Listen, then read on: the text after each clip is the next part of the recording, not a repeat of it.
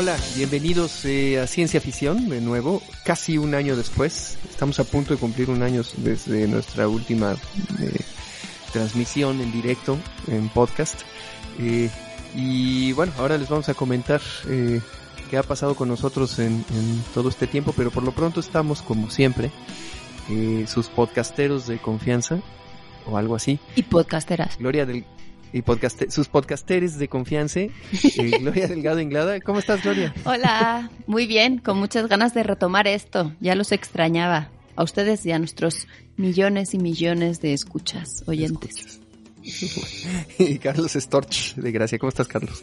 Hola, bien, también aquí contento de estar de vuelta. Bueno, eh, sí, hemos platicado mucho nosotros en corto, pero no hemos grabado en este tiempo.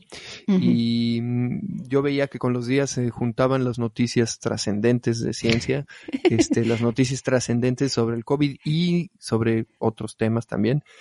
Eh, pero al mismo tiempo, pues, eh, ha sido muy difícil que nos, que nos pongamos de acuerdo. Este, y como el podcast lo hacemos por amor, y el año de pandemia, este. Por amor a la básica, ciencia. Sí, ¿no? Sí, no, sí. no por amor entre nosotros necesariamente. No, no, no, pero todos los amores se marchitan en pandemia, incluyendo el amor entre nosotros. No. Y este, y entonces, bueno, nos hemos tardado en, en recuperar. Pero bueno, uh -huh. vamos a hacer un intento ahora por, por retomar. Eh, hemos pensado por ahí hacer el podcast a lo mejor mensualmente para tener regularidad.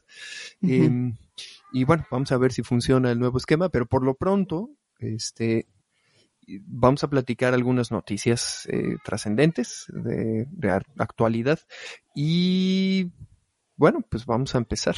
Este, Gloria Empezamos nosotros. Y Carlos tienen temas, uh -huh. sí. sí. Pues ver, sí, échenlo. como dices, en un año pasaron muchísimas cosas. Tú vas a tocar el tema relacionado con la pandemia y Carlos y yo vamos a tocar el otro gran tema, que fue Tun, tun, tun, tun, tun. Hay, hay, que poner una música, ¿no? La llegada de perseverancia a Marte. Sí, sí las buenas Entonces, noticias primero, por favor. Sí, bueno, sí, podrías tener buenas noticias tú también, pero está bien. Entonces, eh, bueno, para comenzar, yo quiero, bueno, cuando surgió todo esto, yo me hice muchas preguntas acerca de si había habido otras misiones a Marte, cuántas habían amartizado, y entonces estuve investigando que ha habido alrededor de 50 misiones a Marte desde 1960 que comenzaron. Muchas de ellas, de hecho, fueron misiones fallidas que, pues, por el camino se truncaron, ¿no? Y de las que sí que se han posado en Marte son alrededor de 10 nada más, ¿no? Y aunque esto siempre pasa, no sé si ustedes tendrán su opinión, pero aunque se ha hecho un gran revuelo con esto de perseverancia y la llegada a Marte, es una misión de la NASA, y en realidad hay otras dos que están también por ahí, ¿no? Una, una china, Tianwen 1, que es la primera misión espacial china para explorar Marte, que en realidad ahora está en órbita, pero en, unos tres meses también se supone que va a haber un rover eh, junto con Perseverancia. Y otra, Al-Amal, eh, que es de los Emiratos Árabes, ¿no? Entonces, eh, una se llegó a la órbita de Marte el 9 de febrero y la otra el 10, al día siguiente y Perseverancia se posó el día 18 de febrero. ¿Creen ustedes que es casualidad que las tres hayan llegado más o menos en las mismas fechas? No lo sé. No, pues no creo que sea casualidad, ¿no? Es decir, uh -huh. a lo mejor lo que hay aquí es como un poco resultado del éxito de la Curiosity y de la prisa que tienen los países por mandar una misión tripulada, pero yo creo que es por este la ventana de tiempo, ¿no? De lanzamiento.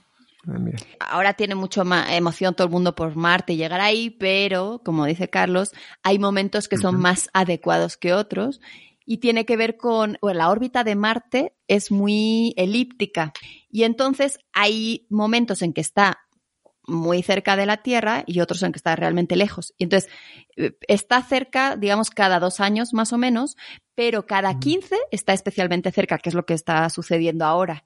Entonces, eh, cuando se diseñaron estas misiones, pues se pensaba en, en enviar o en lanzar ¿no? eh, las misiones en el momento idóneo, ¿no? Que es más o menos febrero de 2021.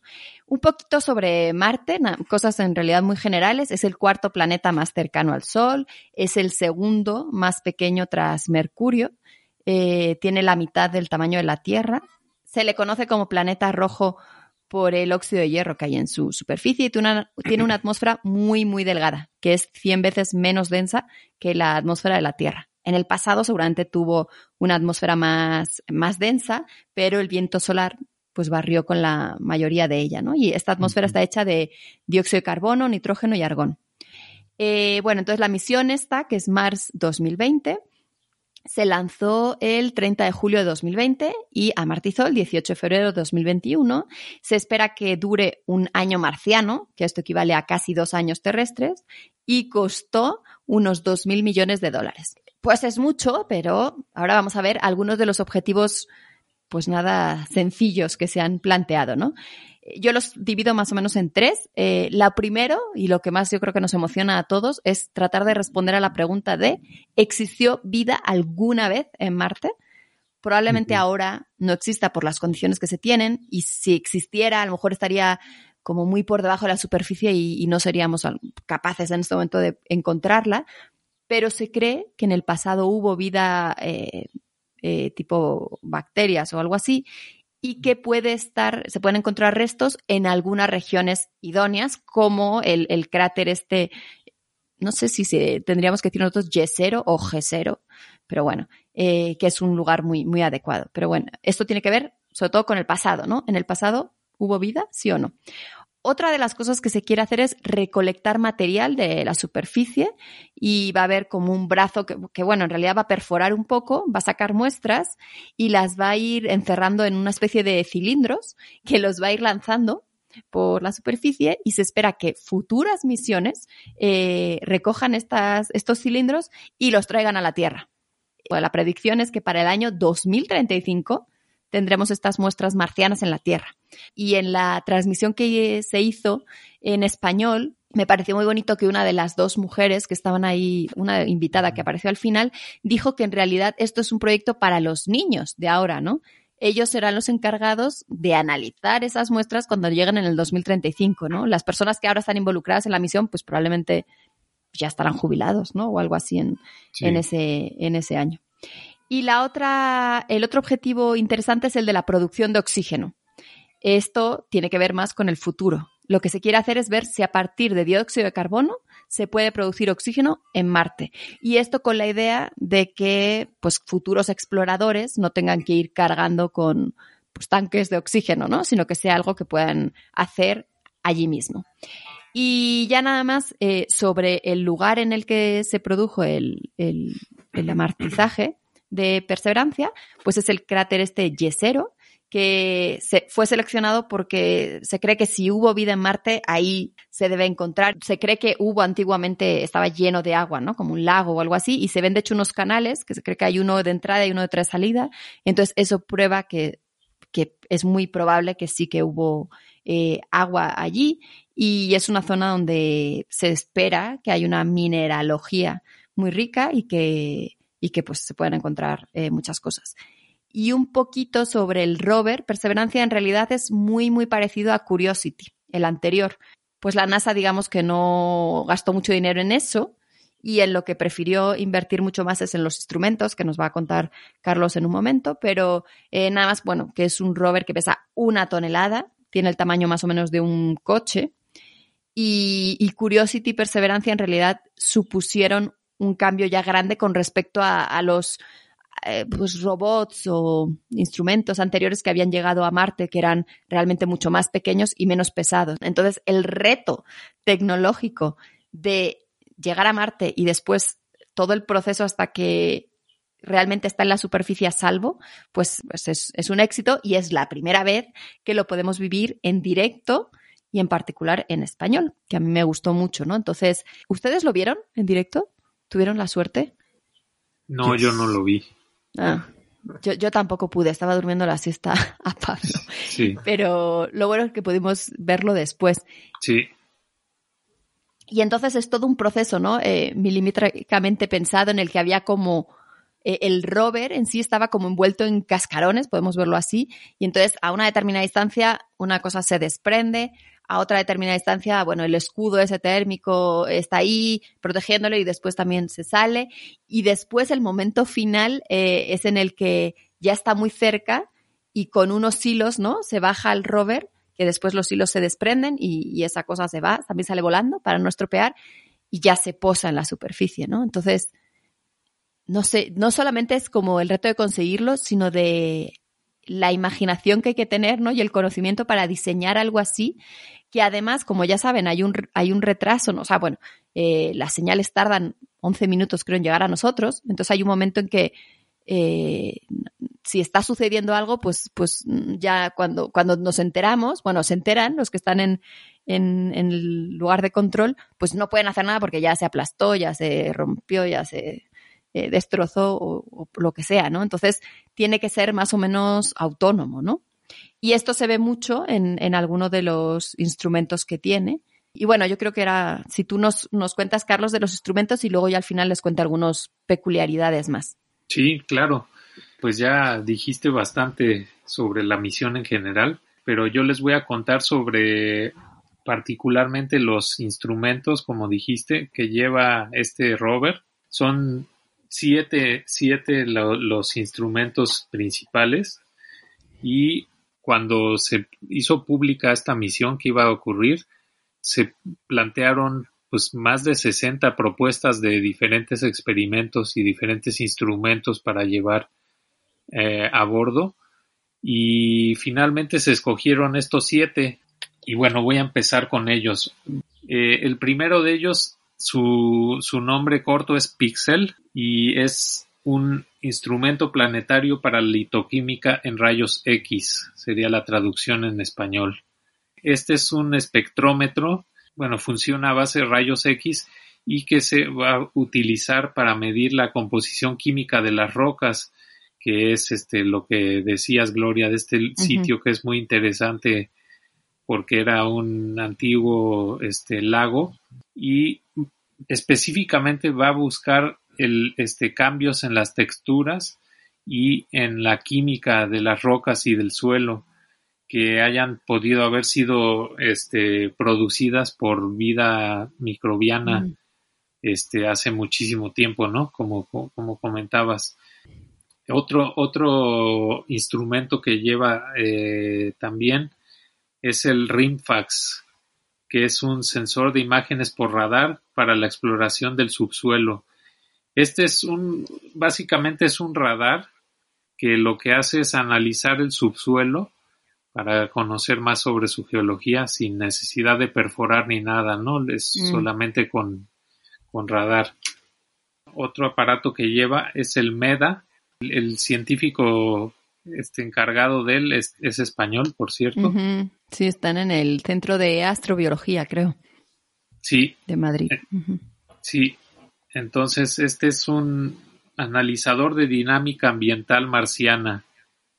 Eh, básicamente lo que es es una estación meteorológica que va a medir varias cosas como la temperatura, la humedad, la velocidad y dirección del viento y también los niveles de radiación. Esto va a ser importante para también para misiones futuras porque bueno es muy importante saber cuáles son las condiciones de, en el terreno y de, la radiación específicamente. Entonces va equipado con un montón de sensores que le permitirán este, revisar todo esto. Otro más es el llamado MOXIE, que es, ya hablaste un poquito del Gloria. Bueno, se llama este Mars Oxygen ISRU Experiment, que eh, sería el experimento ISRU de oxígeno en Marte. Y este es un experimento muy interesante porque va a intentar generar oxígeno a partir de la atmósfera de Marte. No sé si es la primera vez que se intenta, yo creo que sí. Sí, yo también creo, no sé. Sí, me parece, me parece que sí, pero bueno, es súper importante para futuras, este, para el futuro de la exploración en Marte, ¿no? Porque se podría utilizar para generar oxígeno para los astronautas que llegaran a, habitar allí y también para generar combustible para los cohetes. Mm. Me parece que más o menos en 60 días o algo así lo, lo echarán a andar. Mm. Así que todavía falta un poquito para, para saber este, cómo le va, pero es muy interesante. Eh, otro, otro más, otro de, los instrumentos que lleva este encima, bueno, son en realidad dos. Uno es la llamada Supercam, que es eh, un aparato que combina una cámara con un láser y espectrómetros. Esto es, pues suena como de ciencia ficción, ¿verdad? Pero es, este, es como un pequeño cañón de láser que lo que hace es poder disparar un rayo y permitir que con la cámara y el espectrómetro se conozca la composición química de las rocas a las que impacta este rayo láser. Y eso lo puede hacer a una distancia de más o menos 7 metros, lo cual le permite acceder a lugares que el brazo normal no, puede llegar. Entonces este tiene, le, le da más alcance y permite este, analizar muestras más lejanas, ¿no? Otra que va también a bordo es el Mastcam Z, que es un sistema de cámaras este, muy, muy complejo que está montado en el mástil del vehículo. Este es, pues son los ojos del, aunque lleva muchas cámaras, en realidad el, aparato, estos son sus ojos más finos, ¿no? Digamos y son este un par de cámaras que están este, colocadas de forma que dan una visión estereoscópica eh, y bueno este se, se, va, se utiliza siempre para, para explorar los alrededores del rover eh, para definir por dónde, por qué camino vas a moverse, en fin. Yo leí por ahí que no sé si es esta o es alguna otra, que hay algunas que se han colocado exactamente como a la altura que estarían los ojos de una persona para que nos den una visión, claro, yo no, lo había pensado, pero tiene mucho sentido, ¿no? Parecida a la que tenía una persona, ¿no? Que esté allí. Es precisamente esta, sí, ah, justo. Está, bueno, un poquito más alto porque está a más o menos dos metros del ah, piso, pero sí, eh, está, digamos, a la altura de un basquetbolista promedio. este, entonces. Entre los que estamos nosotros, claramente. Sí, claro. Sí, sí, sí. Entonces, es como, como vería Marte una persona muy alta.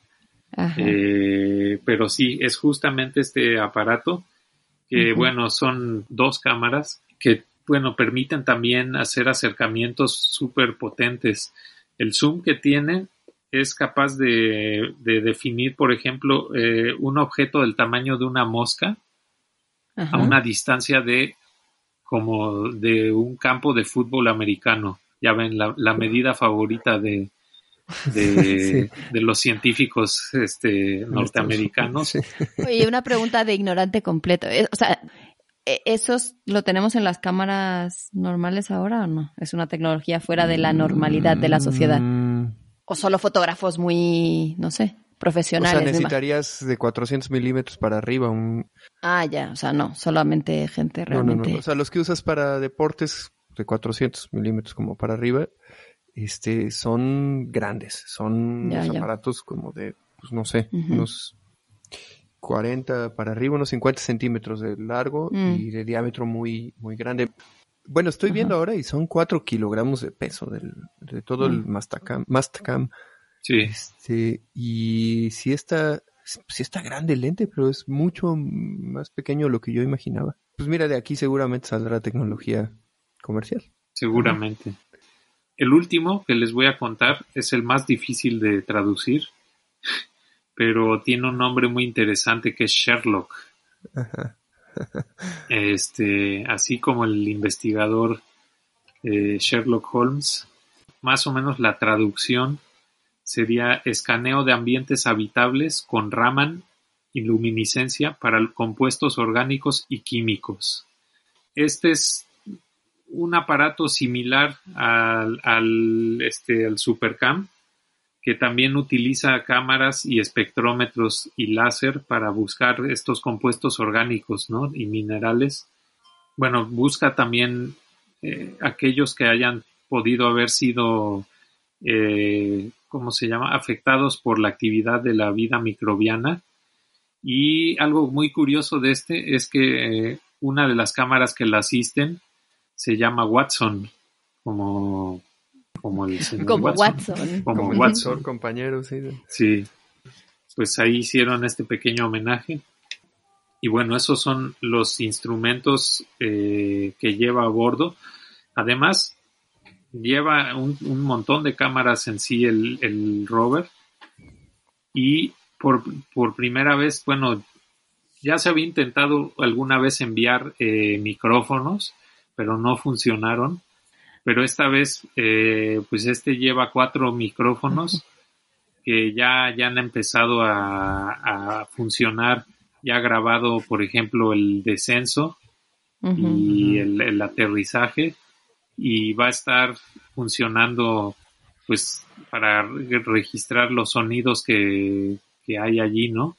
De cómo funciona el robot, el viento de Marte, eh, en fin, eso es algo más. Y algo que, es todavía más de ciencia ficción eh, es el drone Ingenuity o Ingenuidad que lleva también en, la barriga el, robot este y es un pues es un dron un pequeño helicóptero de más o menos un metro de diámetro las las hélices y que va a estar funcionando pues se tienen planeado, me parece que cinco vuelos con él. Funciona con baterías este, y con una celda solar.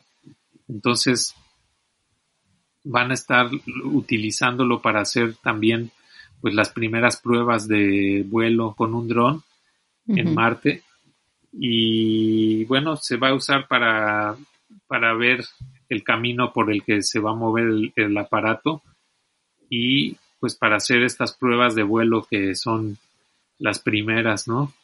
Este, no me acuerdo si va a ser dentro de un mes más o menos que lo van a empezar a probar. Y pues bueno, es, es un, una, otra de las, bueno, no sé si es la cereza en el pastel, pero casi.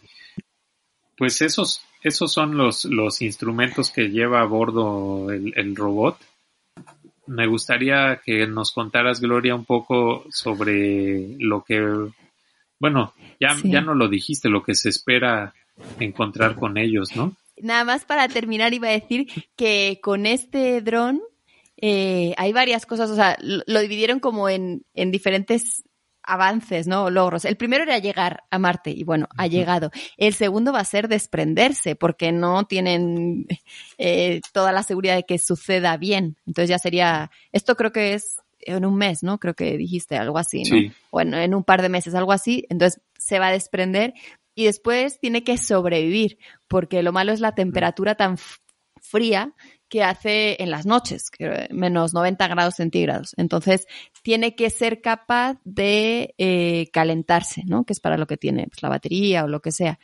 Y si consigue eso, entonces ya hará estos vuelos, que creo que el primero será como de dos segundos o algo así, y también tiene que poder comunicarse, ¿no? Entonces, como que ellos lo han dividido en muchas etapas, porque dicen no sabemos hasta dónde va a llegar la cosa, pero bueno, cada una de ellas pues es un, un pequeño logro, ¿no? Y ya, pues lo que iba, lo último que iba a comentar es que, así como lo de Sherlock y Watson, estas personas de la NASA piensan en todo y en el paracaídas que seguramente vieron en, en, esas primeras imágenes que era espectacular, veían que había como unas partes en rojo, otras en blanco, pues ahí estaba escondido un mensaje en, en código binario. Y, y, pusieron como el reto a la gente de a ver si sabían lo que quería decir y desde que lanzaron el reto, solamente seis horas después ya hubo gente en las redes mm. sociales que, que descifró y lo que dice es atrévete a cosas poderosas. Todos los clavados, sí. Sí, y luego también creo que había unas coordenadas que corresponden a las coordenadas geográficas del centro de operaciones de perseverancia, ¿no? Entonces, bueno, unos los llaman frikis, otros, pues, no sé, jugar, en fin. Y luego en el rover, en algún lugar hay tres microchips que guardan casi 11 millones de nombres de personas que participaron en esa, según yo, yo participé, pero pero ya no me acuerdo y no encuentro, tienen algunos un boletito, ¿no? De que volabas a, a, Marte, entonces, que son en la anterior con Curiosity creo que fueron un millón, o sea que eh, creció mucho. Luego llevan eh, en estos chips también los ensayos de no sé, algunos estudiantes que escribieron sobre el rover, también hay un homenaje, hay como una placa homenaje a, al personal de la salud que ha estado este año pues tan pues trabajando tanto, ¿no? Durante la pandemia. Luego la cámara, esta Mastcam, creo que lleva un mensaje y lleva imágenes de las primeras formas de vida en la Tierra, como cianobacterias, un helecho, un dinosaurio. Eh, y, en algunos lugares van ahí también como meteoritos marcianos y material para, para ver cómo reacciona a ese ambiente, ¿no? Entonces, no sé, me parece muy bonito, ¿no? No solamente es la misión en sí, sino todos los detalles que se piensan, ¿no? Actualmente para, pues claro, aprovechar al máximo un proyecto de dos mil millones de dólares, ¿no? Que o se piensa antes o ya no se puede. Sí, justo. Qué bueno que te acordaste de, mencionarlos porque sí, eh, eso llevan fragmentos de meteorito, de un meteorito que es de origen marciano y que entró a la Tierra.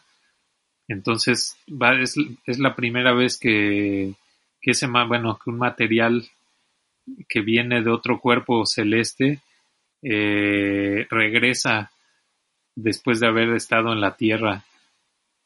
Y también por ahí alguno de los experimentos, ahora no recuerdo bien cuál, lleva fragmentos de, de material de trajes espaciales para ver cómo les va con la, en las condiciones de Marte, ¿no? Sí, para ver el desgaste eh, y la resistencia al estar expuestos ahí al, a la intemperie. Entonces sí. está lleno, obviamente aprovecharon todo el espacio y, y, todo para pues para llevar lo máximo posible, ¿no? Va como, va como un taxi rural de aquí, ¿no? Donde en el camino todos los que quepan ya los van soltando. Me imaginé en mi cabeza la imagen. Sí. Para mí, todo, todo el experimento es de un valor enorme, pero mm, justo pienso cuando la gente dice que la ciencia es una actividad fría, este, mecanicista, eh, que, que, vacía al mundo de su carácter espiritual, etcétera. Pienso que pocas cosas son más espirituales que esto. Y particularmente em, el valor simbólico que reconocen quienes diseñan las misiones, como por ejemplo mandar tu nombre al espacio, tener un ensayo con, ¿cuántos son? Ciento 40, 150, finalistas o algo así del, del, concurso, pero además el personaje, el homenaje, perdón, al, al personal médico, que creo que llevan la varita esta, este, ¿cómo se llama? De Esculapio, Esculapio, este, que, que, es el, el, símbolo antiguo de la medicina.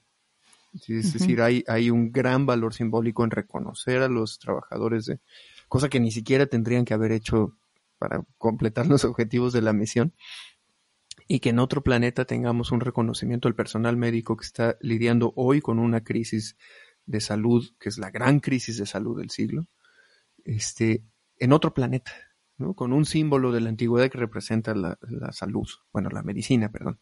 Este, entonces, perdón, pero a mí me parece que esto es Además, los nombres que tienen las misiones. ¿no? También es como involucrar a la gente, ¿no? Gente que gracias a, a, la cual puedes hacer ese tipo de misiones. Entonces, o sea, de una manera sí es como eso que decías tú, espiritual o, o, o, detallista, ¿no? Y así. Pero de otra manera también es que nos lo deben, ¿no? Bueno, a los estadounidenses al menos. Pero...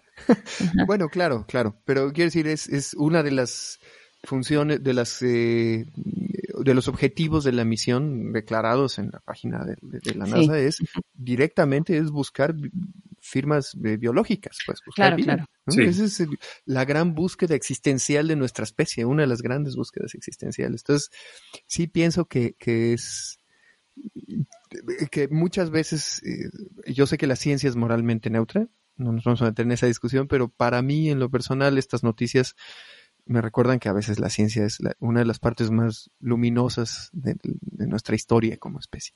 Entonces, me parece maravilloso. Y ver la transmisión en tiempo real, pues sí era para ponerse a chillar. O sea, el momento en el que llegó la notificación de touchdown, y además ver a todos los miembros del equipo que no eran capaces de abrazarse ah, por el COVID. Porque están con su sana distancia. Sí, es, tiene que haber sido un, ejercicio de autocontrol muy grande porque a mí me hubiera valido más.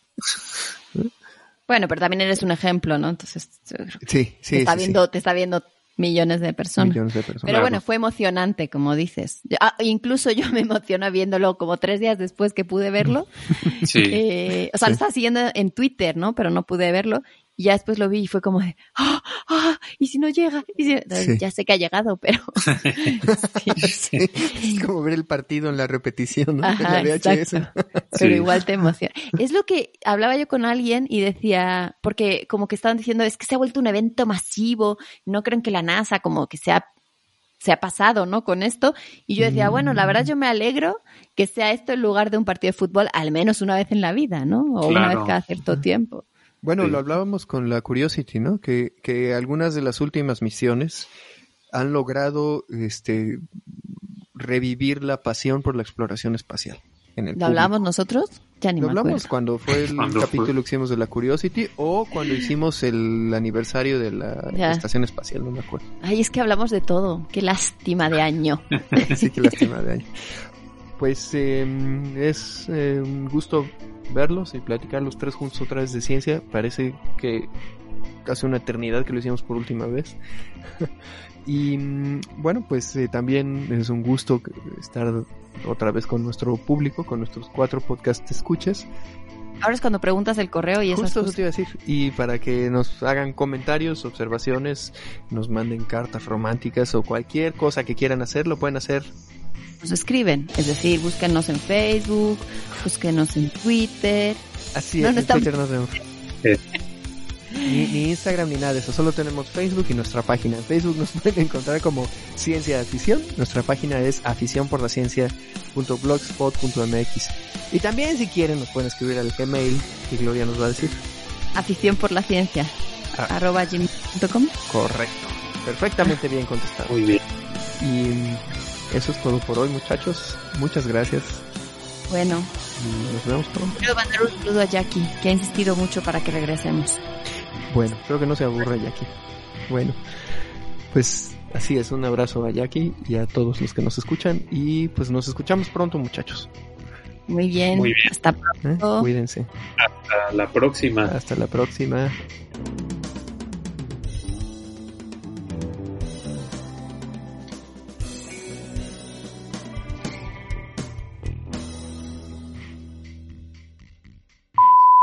Este, no sé si dijiste el nombre, perdón. Sí, ah. ingenuidad. Ingenuidad, ingenuity. Pero no sería este ingenio. Ah. Ah, pues todo el mundo lo traduce como ingenuidad. Pues es que no, no, no, es ingenuo. Es perseverancia. Pues yo pensé, yo pensé por ingenuidad de porque realmente este eh, eh, la idea es nada más intentarlo. O sea, no, no tiene ningún objetivo científico, sino de ingeniería, de tecnología. Entonces yo pensé ingenuidad en el sentido de, pues vamos a ver si sale o no. ¿Quién sabe? A ver, a ver si funciona. Sí. Así lo entendí yo. tiene razón Borduin, aunque me cueste reconocerlo. Siempre te cuesta reconocerlo.